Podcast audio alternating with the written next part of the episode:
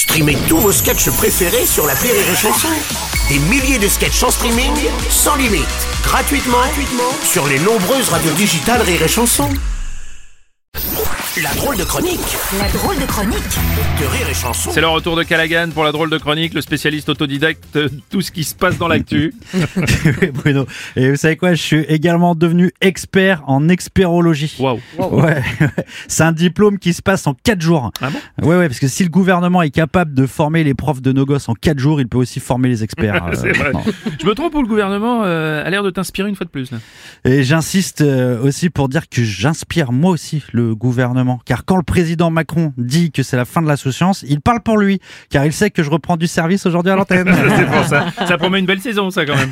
Non, non, on va y aller doucement, rassurez-vous. Si je balance trop tout de suite, le gouvernement est capable d'appliquer les coupures d'électricité à l'heure où je suis censé faire ma chronique. Donc je vais pas prendre le risque de perdre mon taf, car, car comme tous les Français, j'ai un fournisseur d'électricité à nourrir. C'est pas faux, c'est vrai qu'il y a de quoi être inquiet quand même quand on voit le prix de la facture d'énergie là qui va s'envoler, c'est fou. ça. Oh là là, m'en parlez pas. Euh, sur le plan économique, ça va être un tsunami sur le budget des Français. Et en ma qualité d'expert autodidacte en économie, je peux vous dire qu'avec les futurs prix de l'électricité, ça reviendra plus cher de vapoter la cigarette électronique que de fumer des vrais clopes. Bah voilà qui devrait euh, relancer l'industrie du tabac malheureusement.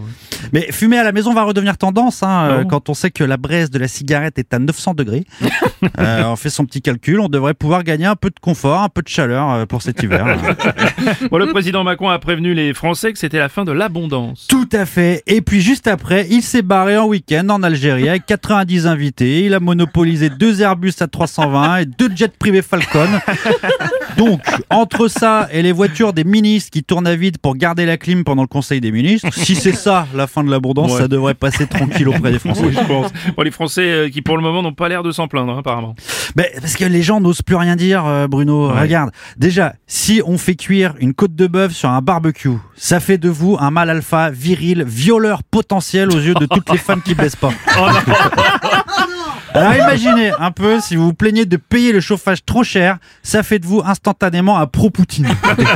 T'es pris au piège, tu peux rien dire. Oui, c'est vrai. Moi, je croyais qu'on devait mettre euh, la Russie à genoux. Mais elle l'est, elle l'est Bruno. La Russie est à Ah. genoux, je vous le confirme. Ah bon Et juste devant elle, il y a l'Europe à quatre pattes, en levrette, en train de se faire démonter par la Russie qui est à genoux juste derrière, en flexion. Voilà, donc quand le président Macron demandait aux Français d'accepter de payer le prix de la liberté, euh, visiblement dans ce monde maintenant liberté ça veut dire chauffage. hein, euh, on va le payer. Et donc moi j'ai hâte qu'on apprenne ça aux enfants en éducation civique hein, avec les nouveaux profs formés en quatre jours. Euh, chauffage, égalité, fraternité.